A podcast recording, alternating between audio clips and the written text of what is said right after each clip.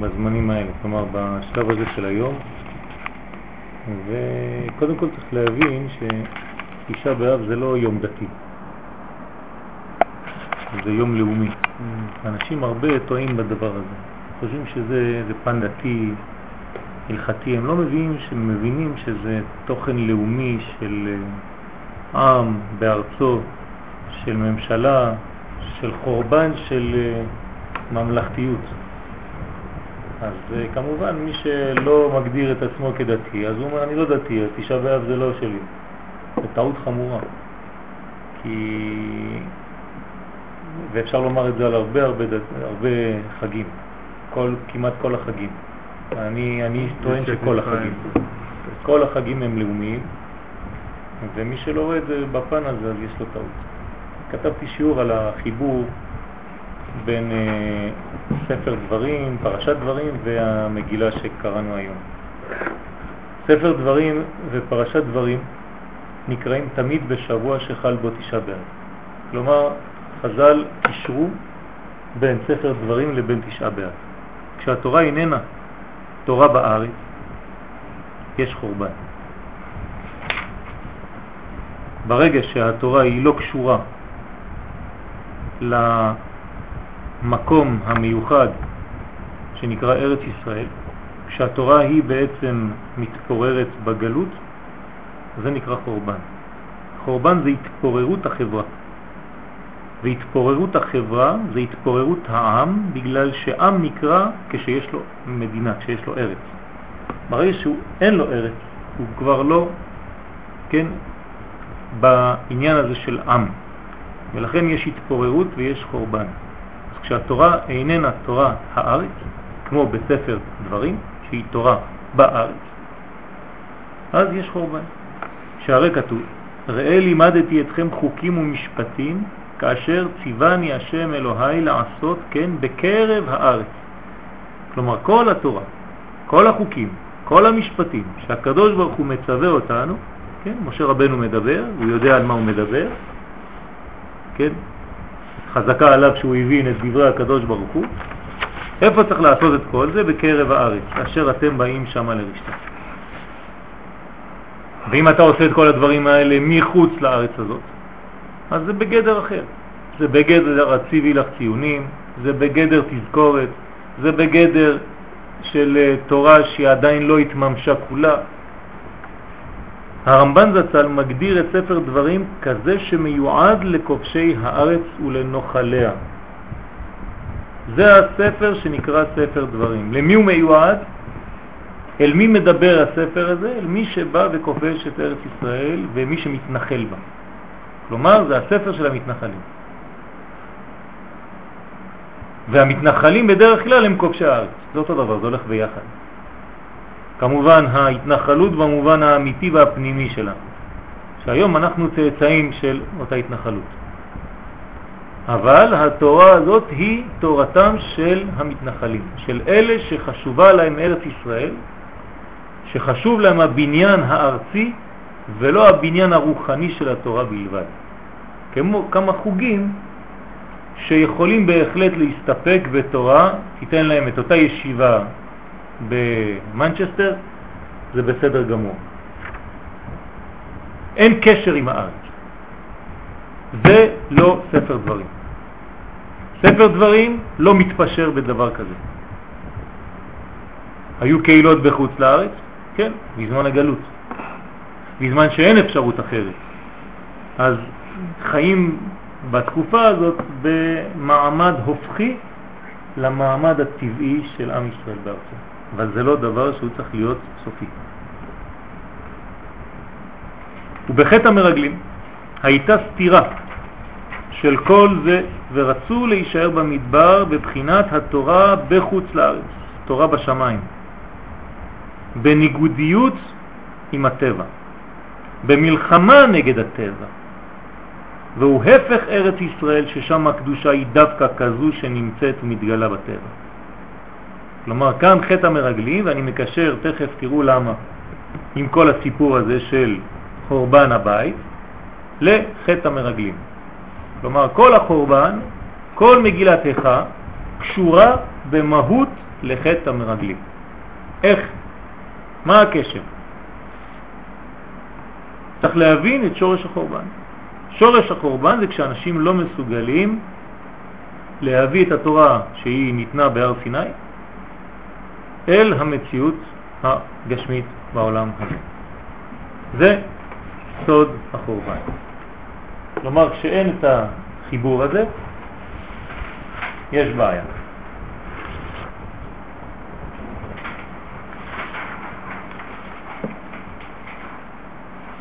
הרב קוק כותב בספר אורות התחייה, כ"ח: הקדושה שבטבע היא קדושת ארץ ישראל.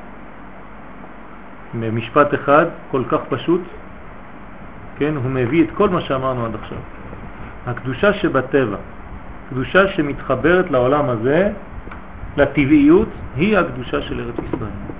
והשכינה שירדה בגלות עם ישראל, אז מה זה השכינה שהולכת לגלות? כשאומרים שעם ישראל גלה מארצו, גלינו מארצנו וגם השכינה גולה עמנו, אז מה זה? אומר הרב, זה הכישרון להעמיד קדושה בניגוד לטבע. זה לא דבר נורמלי, זה בינתיים.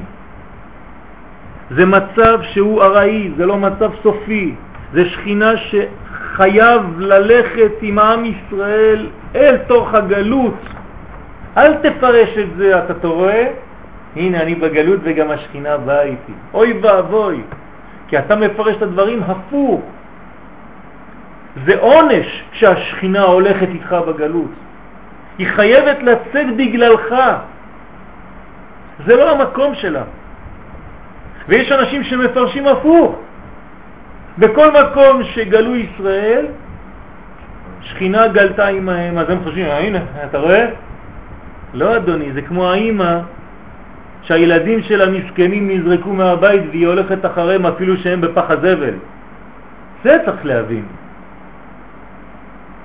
כלומר, אומר כאן הרב שהשכינה שיורדת בגלות עם ישראל זה כישרון, כן? כי צריך כישרוניות בשביל שהשכינה תחזיק מעמד במקום כזה. זה כישרון, זה דבר שכמו לוליאן, הקדוש ברוך הוא עושה קונצים כדי להגיע לדבר הזה.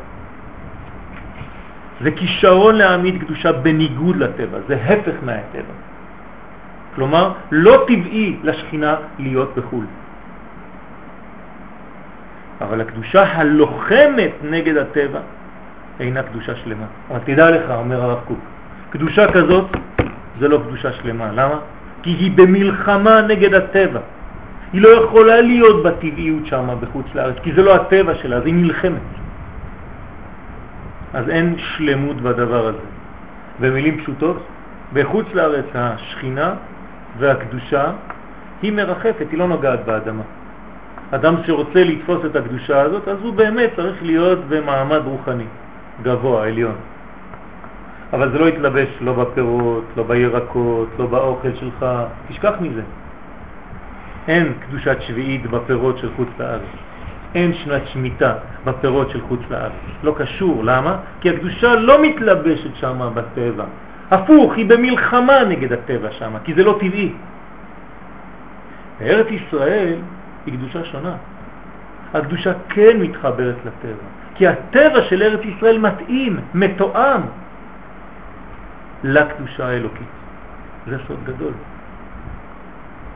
כלומר, החיבור שהקדוש ברוך הוא ברא כשברא את העולם ורצה שיהיה לו שכינה בתחתונים, זה הגילוי של שכינתו בארץ ישראל בצורה טבעית.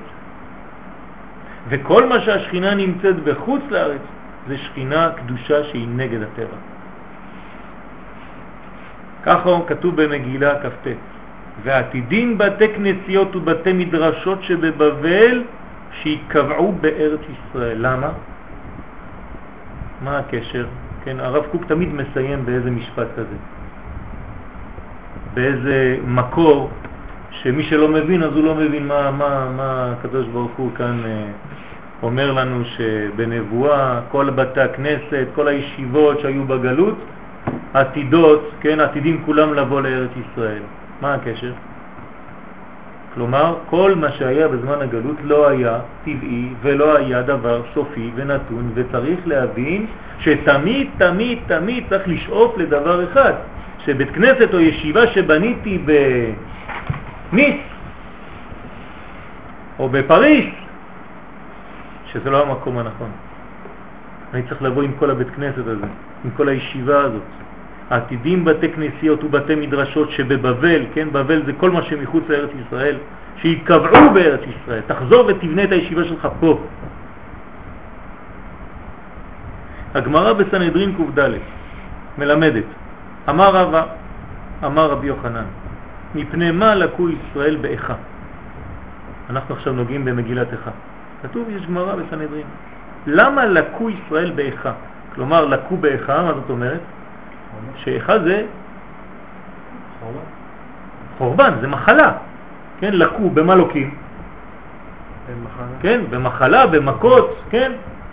כלומר, המילה הזאת, איכה, היא בעייתית מאוד. אומרת הגמרא, מפני מה לקו ישראל באיכה? והתשובה מיד, מפני שעברו על 36 קריטות שבתורה. כלומר, 36 דברים, 36 דברים שחייבים עליהם כרת. מה הקשר? אמר רבי יוחנן, מפני מה לקו באלף בית? למה באלף בית? כי מגילת איכה בנויה כולה בסדר א' ב'. איכה ישבה אה? ב', ג', ד', כל הפרקים מסודרים ככה, כמעט, עוד מעט נראה. מפני מה לקו באלף ב', תשובה מיידית, מפני שעברו על התורה שניתנה באלף ב'. גם התורה ניתנה באלף ב', כלומר הקדוש ברוך הוא, כן, זה אותיות, זה א' ב', זה קשר, ממעלה למטה. ישבה בדד, מה זה ישבה בדד? אמר רבא, אמר רבי יוחנן, אמר הקדוש ברוך הוא, אני אמרתי וישכון ישראל בטח בדד עין יעקב, אל ארץ דגן ותירוש, אף שמע ויערפו טל, עכשיו יהיה בדד מושבם. כלומר, אני בשביל עם ישראל תכננתי תכנון אחר לגמרי. אני רציתי שהם ישבו בדד, זאת אומרת אין יעקב מבחינה שהם אין עם לבדד ישכון ובגויים לא יתחשב, אנשים גדולים שלא אכפת להם ממה שקורה ומה שאומרים עליהם. אבל הם מנסים כמה שיותר לגלות את הקדושה האלוקית בעולם הזה. עכשיו אני לא יכול לשנות את הבדד שלי, אז הבדד יהפוך פשוט למציאות אחרת. כלומר, יהיה בדד מושבם, הם יהיו לבד. בדד זה מלשון להתבודד, כן, אדם בודד, לבד, לבד, אבל, אבל, וזה טוב שאתה שואל את זה, דד, כן, זה דדים, דדים זה חזה, כן, השדיים נקראים דדים, בלשון חזק, כן, כלומר כשאנחנו אומרים כל דודי, אנחנו לא, לא, לא סתם אומרים על דוד, כן, אלא המדרגה שאני יכול להתחבר לחלב של האימא. הן עם לבדד ישכון, כן, מפרשים חז"ל בקבלה, עם ישראל שמסוגד לשבת ולינוק מהחלב של הקדוש ברוך הוא.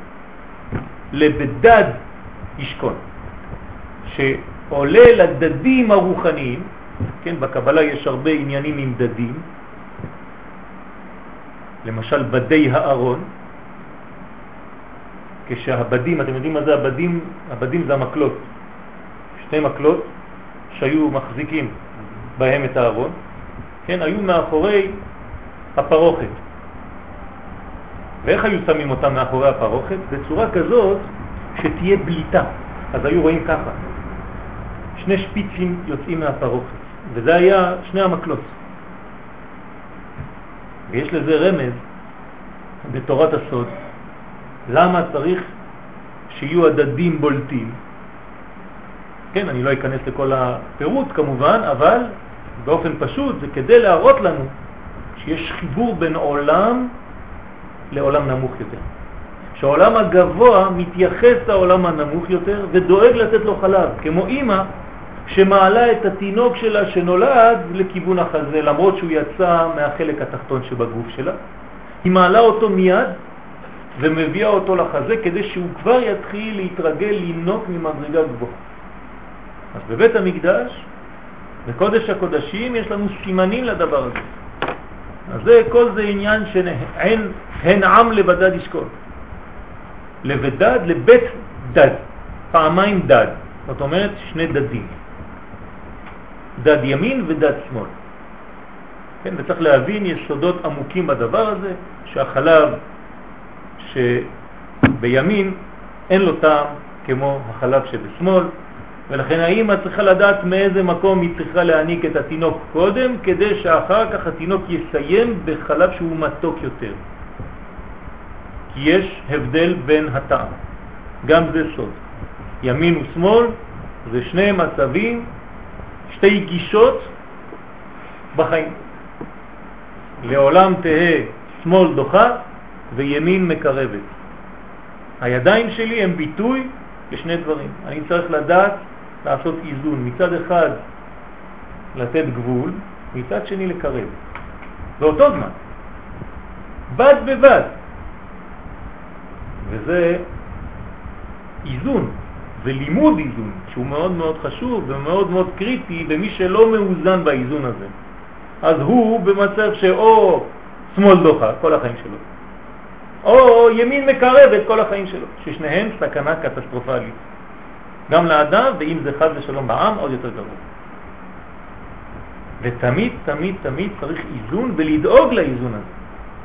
וזה מופיע בכל ימין ושמאל. עכשיו אנחנו מדברים על הדדים.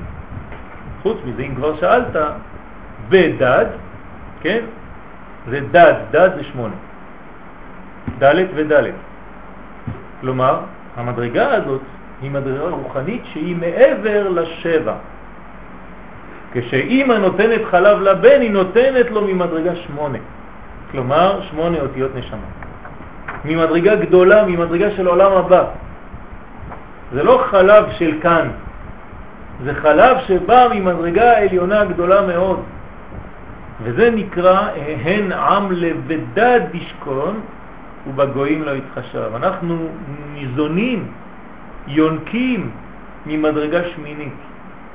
ממדרגה אלוקית, ממדרגה שמינית, שהיא הבניין הרוחני הפנימי של עם ישראל. משם הקדושה. על כל פנים אנחנו חוזרים לגמרא. במקום הדד הזה, אז אנחנו, כן, בדד מושבה. אבל באיכה, איך אתה מתרגם? באיכה, כן, איכה. איכה, כן, לקו באיכה.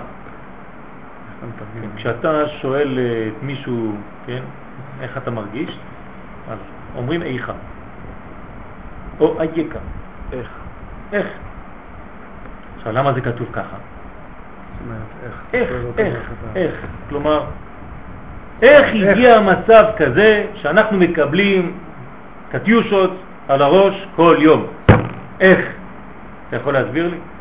איך עם ישראל שיש לו כוח עצום ואנחנו צריכים להיות במדרגה אחרת לחלוטין, אנחנו ניתנים תחת אה, כן, מטרי קטיושות, כמו שאמר אחד החברים שלנו בצפת, זה פעם ראשונה שכולם אומרים יש לנו יראת שמיים.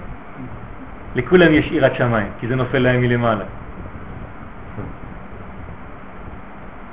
איך? כן. אז איך ירושלים הגיעה למצב כזה? עכשיו, נתתי לך רמז, אמרתי לך, זה דומה לאייקה בבראשית. בבראשית כתוב שהקדוש ברוך הוא, כשהוא דיבר עם אדם הראשון אחרי החטא, האדם הראשון הלך להתחבא שם, אז הקדוש ברוך הוא מסתובב בתוך הגן וכאילו לא רואה אותו, כן? אז הוא שואל את אדם הראשון, אייכה? אז אנשים שלא מבינים, הם אומרים איפה אתה, כן? כאילו אני מחפש אותך כבר שעתיים, לא מצאתי אותך. האמת שהוא שואל אותו, איך הגעת למצב כזה? אייכה? איפה אתה בחיים שלך? מה עשית עד עכשיו? תראה לאיזה מצב הגעת, אתה מתחבא בשיחים שם, אתה רואה שאני לא רואה אותך? אתה מתבייש מעצמך לבד, אתה נכנס בתוך העץ. אז כל זה אחד. איך הגענו למצב כזה? תשימו רק לב, תשימו לב שאיכה זה בגמטריה 36. ולכן, מפני מה לקו ישראל באיכה? מפני שעברו על 36 קריטות. כלומר, במילה איכה היא גמטריה 36, יש בה רמז ל-36 קריטות. כלומר, בתורה יש 36 חייב קרב, ובכולם נפלנו. ולכן הגענו למדרגה של איכה. כתב המהר"ל זצ"ל בנצח ישראל, פרק תשיעי. דקדקו על המילה הזאת מפני כי כולם פותחים הם בלשון איכה. ודבר זה אין לומר שהיה במקרה. אומר המהר"ל, אל תחשוב שחכמים אין להם מה לעשות, כל פעם שיש מה בעיה, אז המילה הזאת מופיעה איכה. כן? גם משה רבנו אמר את זה בפרשה, נכון? איכה אוכל לבדי לשאת, כן, את העם הזה, שא את העם הזה, לבדי, תורככם, מסעכם, גם משה אומר איכה. אז הוא אומר, זה לא במקרה. ולכך דרש רבי יוחנן מפני שעברו על ל"ו קריטות. כך אומר המהר"ל. זאת אומרת, אנחנו צריכים ללמוד מה זה איכה. ברש"י על הגמרא, איכה ל"ו בגמטריה ל"ו.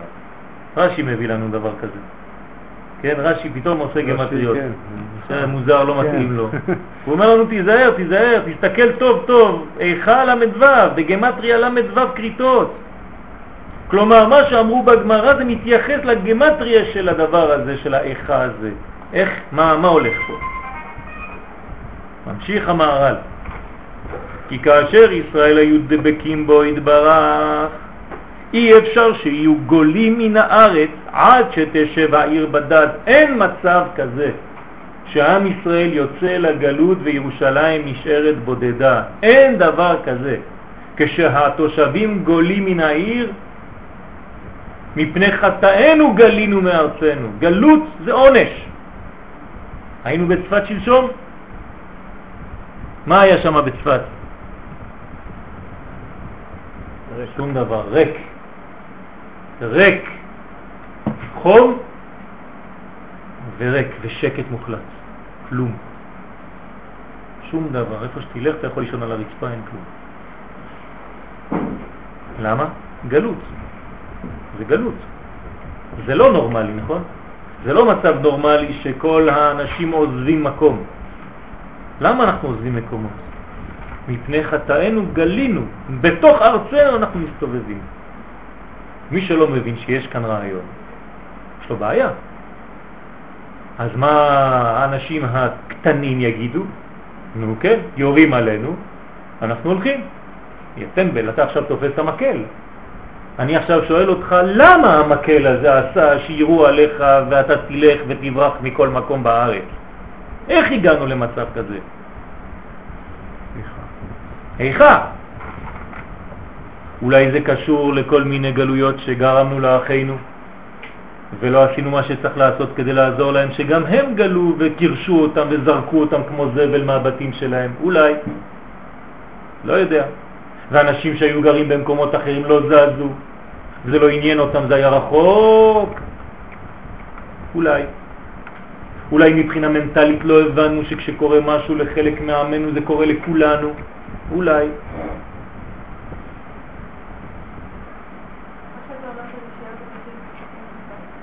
מה? לא, זה כבר תוצאה. זה כבר מאוחר. ברגע שיש כבר את זה, זאת אומרת שעשינו כבר את הדבר הלא נכון. עכשיו להישאר בבית ולסכן את החיים זה עוד טיפשות אחרת. זה להוסיף טיפשות על טיפשות. אני רוצה להבין למה הגעתי למצב הזה, שכן אני צריך לברוח, כי צריך לברוח לפעמים. אין אין מה לעשות. אבל למה הגעתי למצב הזה שאני צריך לברוח? אחר כך מה אני עושה, זה עוד סיפור אחר. להתעקש כדי להיות במקום ולהגיד לא, לא, אני לא מאלה שעוזבים. אם צריך לעזוב, צריך לעזוב. לפעמים כן צריך לעזוב. כמובן לא באופן סופי, לא באופן טוטלי, אבל ברגע שעזבת, זה מראה על דבר. כן? היינו במקווה של האריזל, אם לא היו חיילי מילואים, היה ריק. המקווה של האריזל ריק. אין דבר כזה, אין. עד כדי כך שנשים שהיו איתנו רצו לעשות מקווה.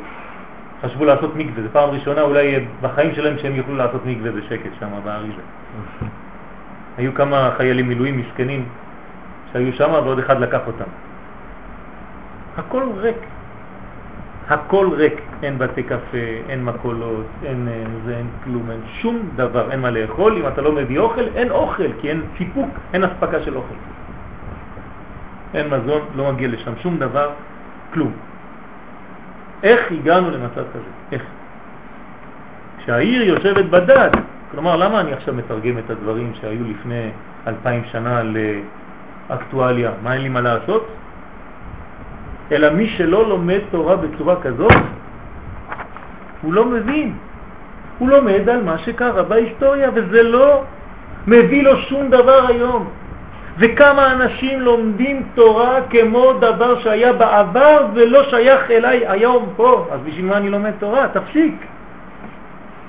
אתה לומד תורה בשביל לשחזר דבר שקרה לפני אלפיים שנה? אם זה לא בשביל ללמוד על היום, לא עשית כלום. מעשה אבות, סימן לבנים. אם זה לא סימן לבנים, אז מה אכפת לי ממעשה אבות? כלומר, אני צריך להבין שאנחנו באותה טעות, באותה מדרגה ובאותה תקופה. זה לא מעניין?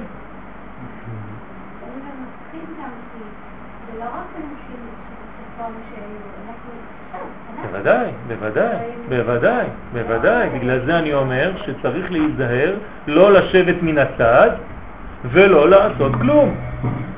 כמו שהיה אסור אז, גם היום זה לא בסדר. גם היום צריך לעשות מה שאפשר לעשות. כל אחד והכלים שלו, כדי להשתתף בדבר הזה. ולא להגיד, לא, היום, ברוך השם, לא נפל עלינו כלום. למה? בגלל שכמה קילומטרים מפה נפל זה לא נוגע לך. כמו אנשים של אשדוד שאומרים לו, לא, זה, אין להם איזה טווח ארוך, ברוך השם. כן, בתל אביב אה, אומרים, אם יגיעו הטילים עד תל אביב, אז כבר זה עובר את הקו האדום, כן? למה בחיפה זה לא טוב? זה, זה, זה, זה, זה לא אותם יהודים? בתל אביב זה מתחיל להיות גרוע. אם יעברו את נתניה, עכשיו צריך להיכנס בהם. למה? ברגע שעברו את הגבול צריך להיכנס בהם. מה זה לא אותם יהודים? אנחנו לא מבינים שהקדוש ברוך הוא דוחף אותנו בכוח להבין שאנחנו אחד. ואנחנו כולנו, כל אחד עם הדברים שלו. אתה בא? לא. יש לי עבודה, יש לי זה, אני לא פנוי, כן? כל אחד יש לו מה לעשות. הרבה דברים מה לעשות. העיקר שלא תהיה במקום הנכון בזמן הנכון. יצר הרע של קדושים. הרי היצר עובד ככה, איך הוא יעבוד? אני מכיר אנשים שכל החיים שלהם פספסו את כל מה שהיה במשפחות. מהברית עד החתונה. כל הזמן היה להם מה לעשות. בברית הם לא יכלו כי היה לו בדיוק איזה טלפון מאחד סוכן שהיה לו פגישה איתו. כשהילד היה בר מצווה היה לו נסיעה לחו"ל בגלל שזה היה חשוב יותר. כשהוא התחתן הוא גם לא יכל בגלל שהשותף שלו הגיע והם התחילו לעשות את הביזנס, זה היה היום הראשון של הבנייה. אחרי זה נולדו לו נכדים, אם כבר הוא לא היה במילה שלו אז למה שיהיה במילה של הנכדים? כל החיים שלו הוא פספס הכל. אף פעם הוא לא בשום תמונה. ויש אנשים שמפסידים את החיים בצורה כזאת. תמיד יש להם מה לעשות ותמיד הם עייפים ותמיד יש להם זה ותמיד יש להם משהו אחר ואף פעם הם לא יהיו לא בזמן הנכון, הנכון ולא במקום הנכון ולא עם האנשים הנכונים. תמיד. ואף פעם לא יגיעו, כן, להבנה הזאת. וזה, זה עצמו העונש שלהם. זה העונש שלהם, שהם אף פעם לא במקום הנכון בזמן הנכון. זה העונש. לא צריכים עונש אחר. כלומר, מגיע למעלה, לא יגידו לו למה לא עשית זה, אמר לו, איפה היית? לא היית בשום מקום שהיית צריך להיות. אתה תמיד במקום אחר בזמן שצריך. אני לא אומר את זה רק אל עכשיו, אני אומר את זה באופן קבוע על החיים שלנו. צריך תמיד עם רדאר ללכת ולהבין איפה אני צריך להיות, באיזה שיעור, עם מי אני צריך ללמוד, מה אני צריך ללמוד, בזמן הנכון, במקום הנכון, במידה הנכונה.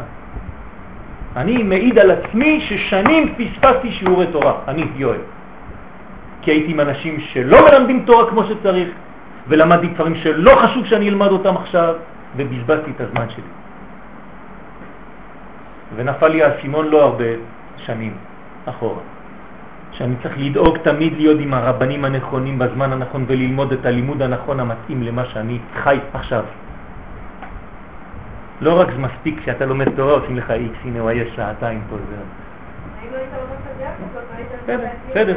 אז אני יכול גם לעשות עבודה כדי לנסות להדריך אחרים שלא יעברו, כן, אם אני כבר עברתי בזה.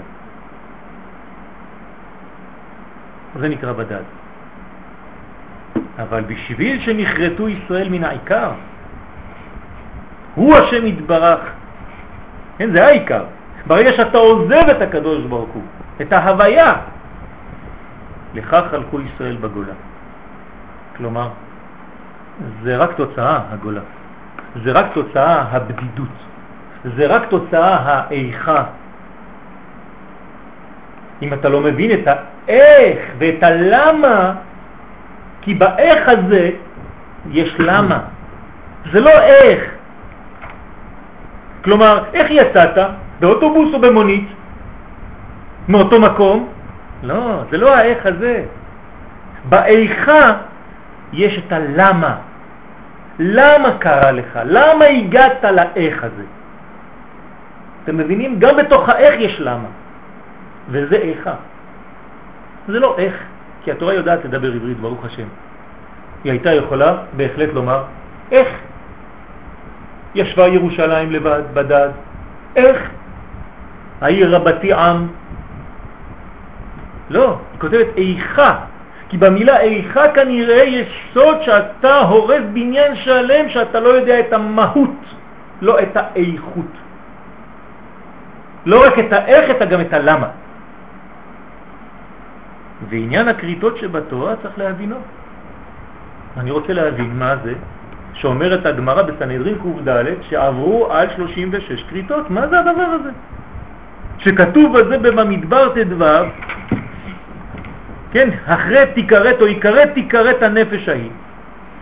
והפירוש הוא ייכרת בעולם הזה, תיכרת לעולם הבא. כלומר, קריטות, שם ישמור, זה שגם בעולם הזה הוא לא בדברים הנכונים, לא שייך, וגם לעולם הבא הוא לא שייך, הוא לא שייך לכלום.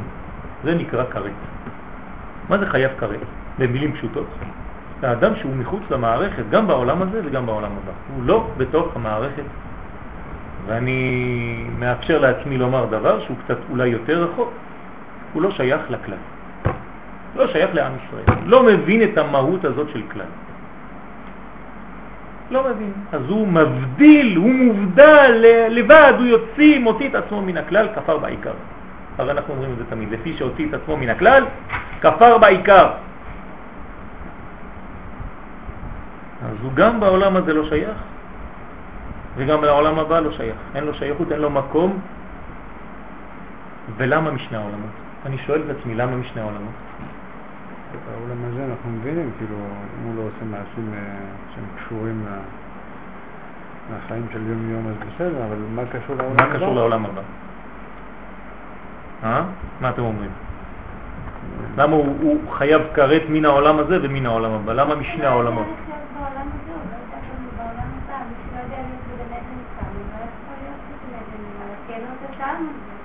כלומר, במילים פשוטות, מי שלא מבין, מי שלא יודע לחיות את הדברים כמו שצריך לחיות אותם, אז גם בתוצאה הרוחנית אין לו את הדבר הזה, את אומרת.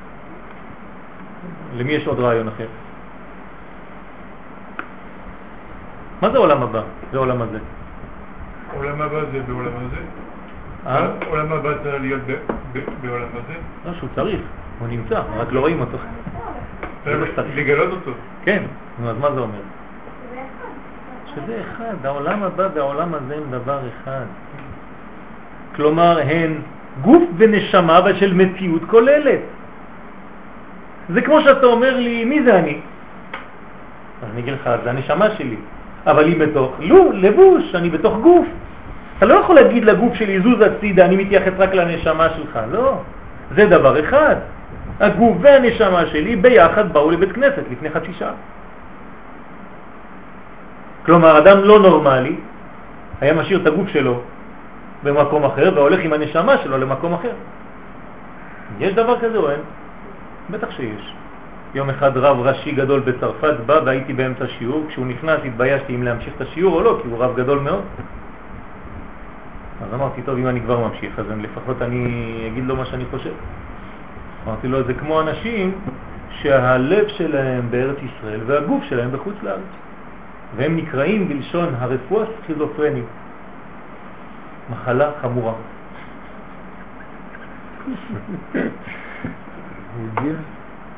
אז הוא אחרי, אחריי כמובן דיבר, כי ביקשו ממנו. אז הוא אמר, העקיצה שמקודם נוגעת. וזה נכון, אנחנו חולים. המחשבה שלנו בארץ ישראל והגוף שלנו בחוץ לארץ, יש לנו מחלה גרועה, חמורה. אז אמרתי לו, צריך פשוט לחבר בין שניהם. תביא את הנשמה לחיות עם גרעין הגוף. כן? וזה הבעיה הכי קשה.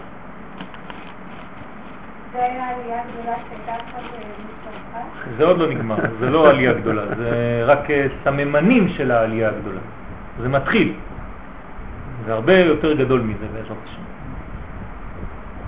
כלומר, העולם הזה והעולם הבא זה דבר שצריך לגלות אותו כדבר מאחד. אומרים לי איפה זה ירושלים של מעלה. מה אתם אומרים? זה פה, איפה שיש הר הבית. כלומר, מי שעולה להר הבית, למקום המקדש, הוא נוגע, הוא נכנס לתחום של ירושלים של מעלה, לנשמה של ירושלים של מעלה. מה אתם חושבים שיש באיזה מקום כמה קילומטרים בחלל ירושלים של מעלה? זה, זה נצרות, זה לא יהדות, אנשים טיפשים. הם חושבים שכמה קילומטרים מכדור לארץ מתחיל להיות משהו שם. כשמשה עלה להר סיני, לאן הוא עלה? איפה הוא הלך, משה? איפה הוא הלך? פיזית, פיזית, אני שואל אתכם שאלה פשוטה. לאן משה הלך כשהוא עלה להר סיני? עכשיו במקום. לא. מה לאן? הלך, הלך, לאן הוא הלך? להר. לשום הר. הוא נכנס לבית המקדש שהיה אז, זאת אומרת למשכן. שם הוא עלה להר, זה נקרא עלייה להר. אתם מבינים איך הכל מעוות? כי אנחנו רואים סרטים. ויותר נעים לראות איזה בן אדם עולה כמה קילומטרים ברגל כמה ימים, עם זקן עם איזה מקל, וזה עושה את הסרט. אני לא מדבר על זה בכלל. אז לכן משני המקומות האלה הוא פגום, חד ושלום. כי הכרת הוא ניתוק הקשר של האדם מבחינת גופו ומבחינת נפשו. זה נקרא כרת. הוא מתנתק למה שהוא, גם מבחינה גופנית, גם מבחינה נפשית, כאילו יוצא מכל העולמות ולא שייך להם יותר. רצית להגיד משהו? כן, אני שואל אותך, מאיפה אנחנו, מה המקור שאנחנו יודעים שמשה עלה למשכן? זה, זה הספרים, צריך ללמוד, הספרים הקדושים כתוב. אה, מה? כן, כתוב אמה. מה? אמה זה נקרא, חצי מטר. זה העלייה שלו. כלומר, הוא פשוט גילה את המדרגה של העולם הבא במקום שמחבר עולמות בינתיים. איפה היה המקום שמחבר עולמות בינתיים? במשכן. אז הוא שם, הוא עולה להר סיני. הרי משה לא קיבל תורה בסיני, אז נכון? למה- אז למה- למה נתנו את השם, כאילו, מה- למה נותנים את השם של הר סיני? למה לא אמרו, עלה ל- להר? מושג. למה נותנים שם מסוים להר? דווקא- צודק מאוד. אה, או שזה אולי... אה, יפה אה, אוקיי, מאוד, יפה מאוד. עכשיו אתה צריך ללמוד מה זה סיני. בדיוק. אוקיי, יפה. מאוד, זה השיעורים שאנחנו מנסים לעשות. הבנת? זאת אומרת, אתה חייב לבוא. כדי לדעת מה זה סיני. מי זה סיני בכלל? משה קיבל תורה, מי סיני? לא בסיני. נכון. אז מי זה סיני? יום אחד היה סיני, והוא נתן תורה למשה. ומשה קיבל תורה מסיני. בואו נחפש מי זה סיני הזה. מי זה הסיני הזה שכולם מדברים עליו? אם הוא היה מקבל תורה בסיני, אה, היית אומר לי, בסדר, זה מקום. Mm, mm. אבל אם הוא מקבל תורה מסיני, זה כבר מושג. זה כבר לא רק מקום. בסדר? זה שיעור אחר. נכון? זה שיעורים אחרים. כן, שיעורים. בסדר. ולכן כשחטאו ישראל, נחרטו מן העיקר. כלומר, מה זה חטא? חטא זה לצאת מהמסלול הנכון. לא לשאול את השאלות הנכונות, וכמובן לא להיות בשיעורים הנכונים ובמקומות הנכונים, ולשאול שאלות שהן מצד ליד. ליד, אבל לא בול, ליד. ליד זה לא בפנים. הייתי ליד, אבל זה לא בפנים. קלעת למטרה? לא, לא קלעתי למטרה, יריתי ליד. החטאתי. חטאו ישראל, זה החטא. נחרטו מן העיקר עד שהלכו בגולה. ברגע, ברגע שיוצאים מהעיקר, מיד הולכים לגלות. מיד. איך אמרנו בשבת? מתי היה חורבן בית המקדש? במוצאי שבת. כלומר ביום ראשון בשבוע, ביום אחד בשבוע. למה? למה החורבנות של בתי מקדש קרו תמיד, תמיד במוצאי שבת? מה זה להגיד לנו שתמיד ביום ראשון צריך להיזהר כשקמים בבוקר? לא. זה אומר לנו פשוט שכשיוצאים ממדרגה שנקראת שבת, אתה כבר מועד לחורבן חד ושלום, כי אתה נופל לחול. ובחול אתה כבר לא בקודש. אז תמיד החורבן זה כשיוצאים מהקודש ונופלים לחול. זה המושג של חורבן. אז במילים כאלה ולפי הדבר הזה, מה זה, מה זה בניין? שבת. מה זה גאולה? שבת. מה זה גלות? מוצאי שבת. פשוט מאוד. כלומר, כשאני חוזר לשבת, אני חוזר לשבת שהיא מכל הבחינות. גם שבת הזמן, גם שבת המקום וגם שבת הנפש. יש הרבה שבתות בחיים.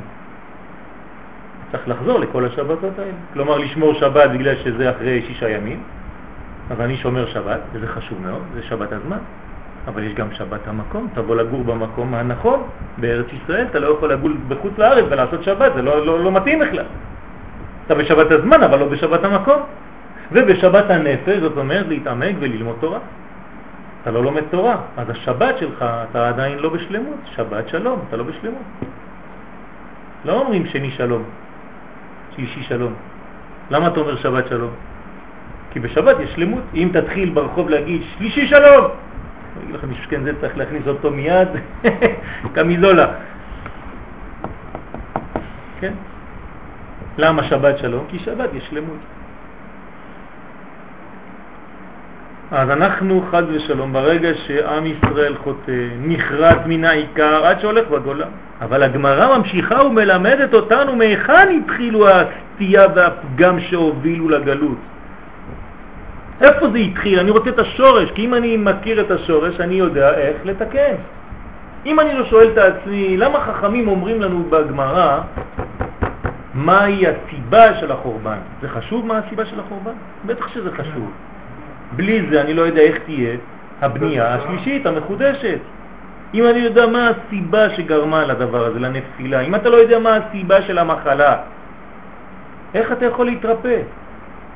איך אתה יכול להביא עליך, כן, רפואה שלמה? איך? אז חכמים ליד החורבן אומרים לנו למה. ואני צריך להבין את הלמה הזה עד הסוף כמה שאני יכול. וזה לשונה, ככה אומרת הגמרא, על הפסוק, פצו עליי פיהם. אוי ואבוי, כנראה שזה מתחיל בפה. כלומר, הגמרא אומרת לנו, אתה יודע למה היה החורבן?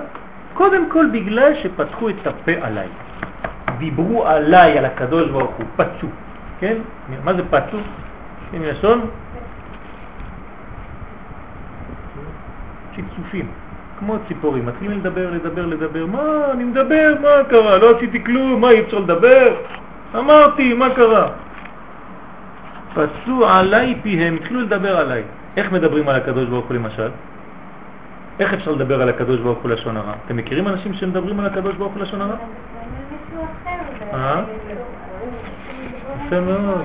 כשמדברים על עם ישראל, כשמדברים על ארץ ישראל, כשמדברים על יהודים, זה הגילוי של הקדוש ברוך הוא פה. הרי אנחנו לא מתכוונים לומר שמישהו אמר לקדוש ברוך הוא, כן, מה, כן, יש כאלה גם, מה עשית, איפה היית, כן, יש. אבל ברגע שאתה מדבר על עם ישראל בצורה לא נכונה, על ארץ ישראל בצורה לא נכונה, יש לך כבר בעיה עם הקדוש ברוך הוא. אבל פה כשאומרים פיהם, אנחנו לא מתכוונים כאילו אה, על בני ישראל? כן, בדיוק על בני ישראל. אז מה, בני ישראל שאומרים לשון הרע? יפה. איפה אמרו לשון הרע לקדוש ברוך הוא? כך אומרת הגמרא. אמר רבא, אמר רבי יוחנן, בוא תראה, בשביל מה הקדים פה לעין? מה זה פה לעין? בדרך כלל, באלף בית, זה עין פה. נכון? Mm. א', ב', ג', ד', ה', ו', טה, טה, טה, עין פה. אומר פה רבי יוחנן, הוא אומר לנו, אני אתן לך כבר רמז. בשביל מה הקדים פה לעין? למה יש קודם כל פה לפני עין? בשביל מרגלים. אוי ואבוי. איפה יש פה לפני עין? אה? אה, איפה יש פה לעין? קודם כל ראו, אחר כך דיברו? בוא נראה. אה? בשביל מרגלים שאמרו פיהם מה שלא ראו בעיניהם. זאת אומרת, קודם כל הרצון שלהם זה היה לא לעלות לארץ. אז לא חשוב מה הם יראו, הם יגידו תמיד את מה שהם רצו להגיד. אתם מכירים דבר כזה? בטח. כן, כל העיתונות העולמית. תמיד עם ישראל, קודם כל, העיתונאי החמוד מצרפת או מאנגליה או מארצות הברית רוצה להגיד משהו על עם ישראל, אבל הוא לא מוצא. אז מה הוא יעשה? הוא יחפש, יחפש, יחפש, אפילו שהעיניים שלו רואות משהו אחר, הוא לא יראה. הוא יגיד קודם כל משהו, זה יעשה לו טוב, הוא חייב להגיד משהו על עם ישראל, ואחרי זה הוא ימצא איזה משהו שהוא יוכל להלביש את זה ולסדר את העניין שלו כמו שצריך. לא חשוב. כלומר, זה שהאויבים שלנו יורים על ילדים ועל זקנים, אפילו על עיוור, בלי כלום, איפה שזה ייפול זה ייפול, העיקר שיהרוג, לא אכפת לו מי. וזה שאנחנו יורים באופן מדויק כדי לדעת מי לא לפגוע ומי לפגוע, ברגע שפעם אחת בלי כוונה אנחנו פוגעים במישהו, בגלל שההוא התחבא אצלו, ושניהם שותפים, ולא חשוב, אני לא רוצה להיכנס לעניין, נגיד שלא. אז הוא אומר, אה, הנה, הנה, הנה, תפסתי אתכם. ועל 2,600 שהם יורים עלינו על העיוור, אף אחד לא תופס אותם. זה נורמלי. כלומר, הגמרא פה באה ומלמדת אותנו סוד גדול. בשביל מרגלים שאמרו בפיהם מה שלא ראו בעיניהם, דהיינו שהקדימו המרגלים אף הם את הפה לעין, בזה שהוציאו דיבה על ארץ ישראל בשקר. וכתוב בתהילים י"ב, יחרט השם שפתי חלקות, לשון מדברת גדולות. וקשר המהר"ל עניין זה למרגלים, כלומר, ללמדנו שחטאו בהוצאת דברי שקר שלא ראו על הארץ, וזה גרם שהוא נחרטים וילכו לגולה. כלומר, לפי זה, יש הקדמת הפה לעין. אנחנו ניתן להם את המקום פה, כנראה הם יגיעו לשיעור, אבל אנחנו נמשיך למטה כדי להבין איפה יש לנו באופן מוחשי שהפה הקדימו אותו לעין.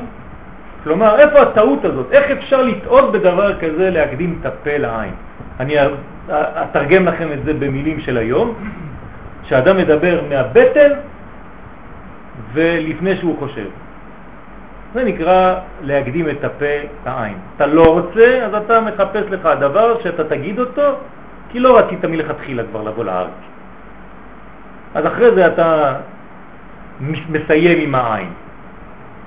אבל אם היה לך קודם כל את הכוח הרוחני, כן, היית בא בצד השני. למה כל זה חשוב? מה הקשר למגילת איכה?